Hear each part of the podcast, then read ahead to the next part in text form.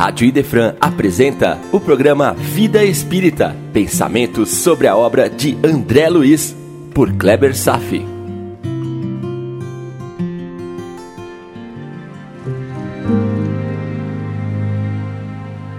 Olá, amigos, tudo bem?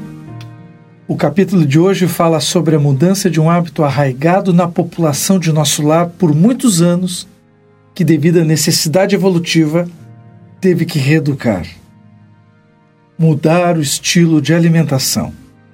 Partindo de um processo próximo ao que ocorre entre nós encarnados, para outro mais frugal e com consequências espiritualizantes. A colônia, há mais de um século, lutava com extremas dificuldades para adaptar os habitantes às leis da simplicidade. A pedido da governadoria, vieram 200 instrutores de uma esfera mais elevada, a fim de espalharem novos conhecimentos relativos à ciência da respiração e da absorção de princípios vitais da atmosfera pelo perispírito como fonte de alimentação. Hoje vou traçar um paralelo um pouco mais complexo do que de costume. Preste bem atenção, porque será importante. Se trata de um assunto no qual Kardec incansavelmente trabalhou ao longo de toda a sua trajetória.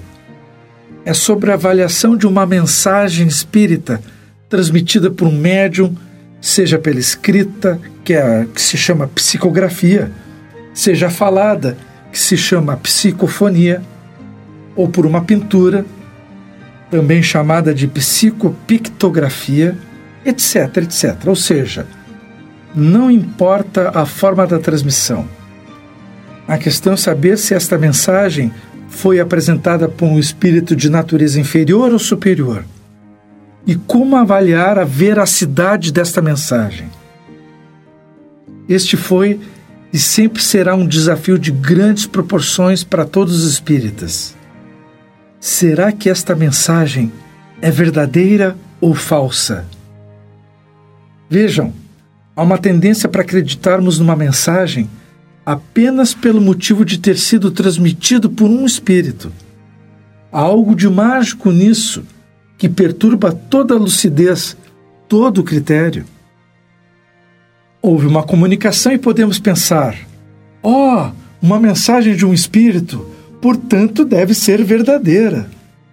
Esta conclusão errônea é bastante comum e às vezes pode ser motivo para que alguns médios abandonem o seu trabalho. Alguns médios podem sentir-se magoados na sua vaidade. Podem pensar bem assim: ó, oh, se a assinatura foi de Bezerra de Menezes, então foi ele mesmo. Eu sou um baita médium. Ou esta então: estou vendo Maria, mãe de Jesus. E meus amigos, isso é um fato relativamente frequente. Isso mexe com vaidades. Os espíritos superiores não fazem questão de manifestar sua identidade. O que vale para eles é o fundo da mensagem.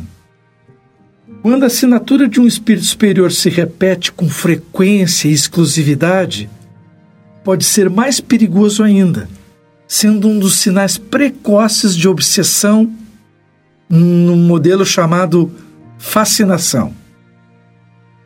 E é claro que, por outro lado, tudo pode ser verdade, mas precisa ser provado. E vamos até aí por enquanto. Mas aguarde essas observações, ok? Outro equívoco frequente também nos leva a aceitar que qualquer livro espiritualista, só pelo fato de ter sido psicografado por um médium, consequentemente, tratar-se-á de um livro espírita e com informações verdadeiramente de cunho doutrinário. E assim por diante.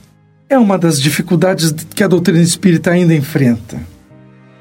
Como Allan Kardec nos instruiu? Ele argumentou que para verificarmos a veracidade da identidade elevada de um espírito, deveremos sempre avaliar o teor do que foi escrito o seu cunho moral superior, se não há incongruências, devemos até verificar se a mensagem nos dá comandos sobre o que devemos fazer ou não. Pois o espírito superior não manda em encarnados, pois interferiria em nosso livre-arbítrio. Os espíritos superiores não determinam, façam isso, façam aquilo. Não, tem que ser desta forma. Não, isto não parte de espiritualidade superior. Livre-arbítrio é uma lei natural e toda decisão humana final deve ser livremente tomada por encarnados, sem interferência. De outra maneira, isso seria uma forma de obsessão simples. Kardec nos ensinou também que devemos manter uma postura neutra, sem ímpetos, sem entusiasmos, para uma justa análise. Que a assinatura de um suposto espírito conhecido e respeitado não tem absoluto valor, e sim o conteúdo da sua mensagem. Sinais indiretos como a apresentação de um estilo superior de escrever, com uma linguagem sublimada, sem termos grosseiros, com coerência ao longo da narrativa, sem conteúdo de predições ou ditando ordens, sempre com real desejo do bem, etc. Tá ok, mas onde é que eu quero chegar com isso? Qual é o paralelo com este capítulo do nosso lar? Vejamos. Uma cidade espiritual também pode nos indicar, por informações sutis e indiretas, aproximadamente o seu grau evolutivo. Assim como as comunicações de espíritos denunciam as suas qualidades morais, podemos, a partir de observação de certos costumes descritos sobre tal colônia, chegar a uma conclusão sobre o grau evolutivo desta. Uma cidade espiritual onde uma parcela de seus habitantes ainda sentem necessidade de fazer refeições, como nós fazemos no nosso plano físico, indica tratar-se de uma colônia ainda próxima da natureza terrena, com necessidades ainda próximas à materialidade. Mesmo que a crise sobre a alimentação mais densa tenha ocorrido há muito tempo, e ainda necessitar este hábito em alguns departamentos da colônia, nosso lar pode ser considerado uma colônia intermediária. Lísia já havia feito essa observação que nosso lar é uma colônia de nível intermediário, ainda próxima à superfície da crosta, próxima a nós. Richa Simonetti afirma ser uma colônia localizada em meio ao umbral. Outra consideração interessante a Terra, assim como todos os corpos celestes, pode ser descrita como um planeta que apresenta uma superfície física que tanto conhecemos, mas que também apresenta inúmeras camadas concêntricas ao redor. E isto eu já falei no capítulo anterior. Estas camadas são distribuídas em faixas vibratórias cada vez mais sutis. São camadas que se expandem para o espaço ocupando uma área imensa no cosmos, avizinhando-se de outros planetas e do Sol, nas camadas cósmicas muito expandidas. E estas são camadas onde vivem outros seres de natureza mais sublimada. Realmente temos poucas informações descritivas dessas regiões, a não ser de pequenas brechas de revelação ao longo de livros e artigos diversos. E este foi um outro tema que Allan Kardec não desenvolveu. Agora, vamos voltar ao capítulo. Após muitos anos de debate entre os habitantes de nosso lar sobre a simplificação da vida espírita, a cidade conseguiu dar um salto quântico no seu padrão vibratório, quando todos os espíritos residentes chegaram a um consenso o consenso que deveriam modificar o padrão de alimentação para um modelo mais simples e leve. E assim fizeram. E graças a esta conjugação de forças mentais, onde todos os cidadãos se comprometeram a manter o pensamento no bem, nosso lar, mesmo no meio do umbral, permite uma atmosfera límpida, vegetação exuberante, um verdadeiro oásis. Lei da simplicidade.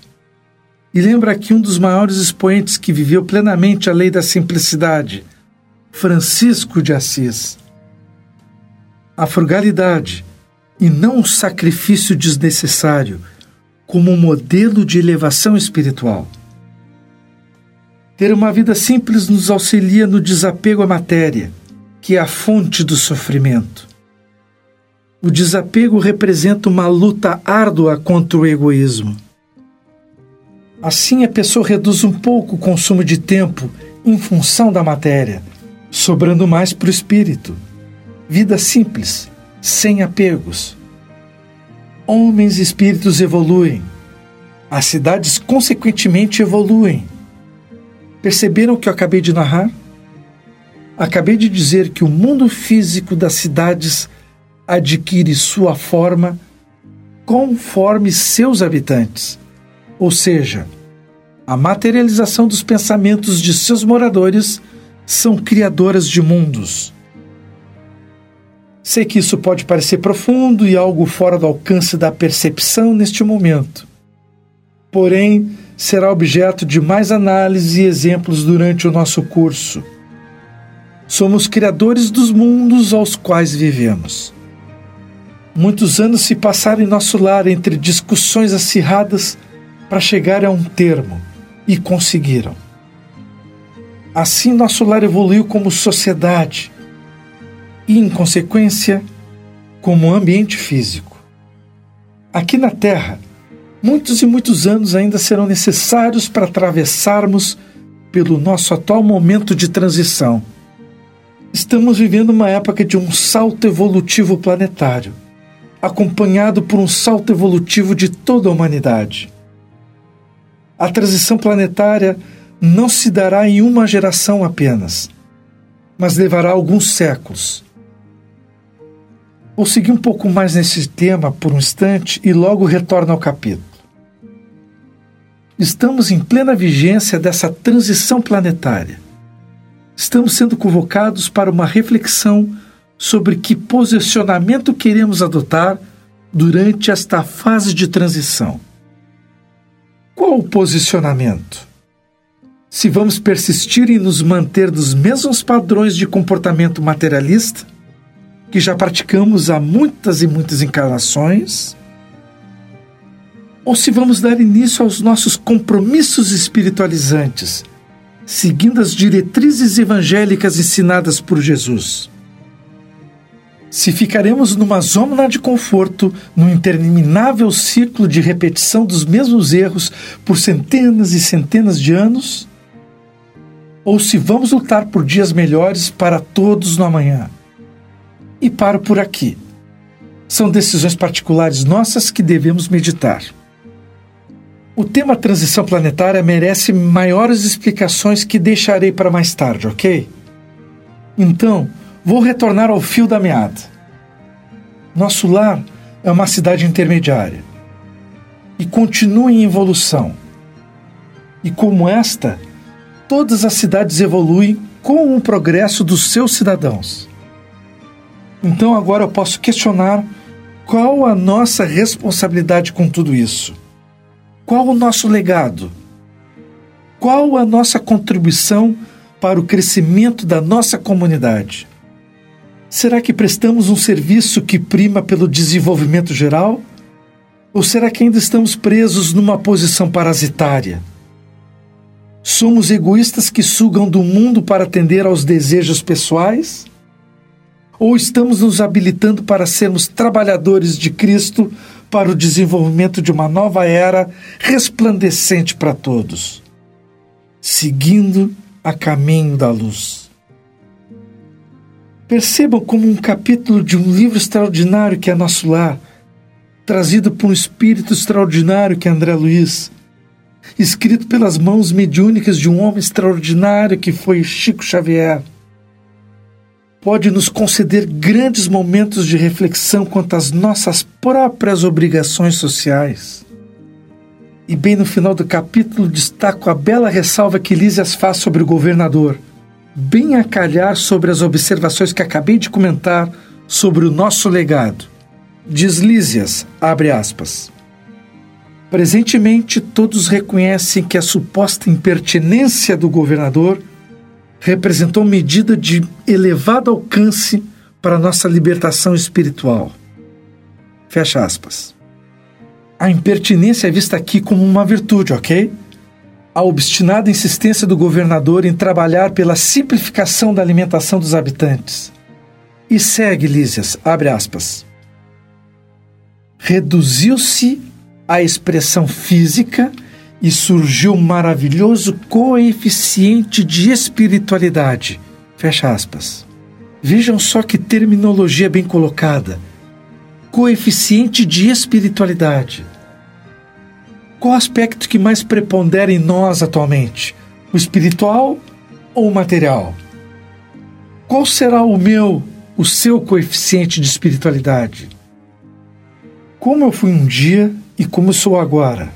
Ou seja, eu ampliei ou reduzi o meu coeficiente? Sou mais cidadão de mim ou cidadão das estrelas? Toda a essência do Espiritismo, no final, é a busca da conversão de um espírito egoísta para um altruísta, do egoísmo para a caridade, mas oferecendo todas as justificativas racionais para que alguém queira buscar tal mudança. Ampliar o coeficiente de espiritualidade. Tantos temas abordados, e tudo isso num simples capítulo sobre problemas de alimentação. Nós vamos continuar no próximo programa analisando o capítulo 10, no Bosque das Águas. Se você gostou, cadastre-se em nosso WhatsApp. Se tem dúvidas, pode escrever no e-mail programa vida gmail.com. Obrigado pela audiência na Rádio Defran e tenham todos uma boa vida.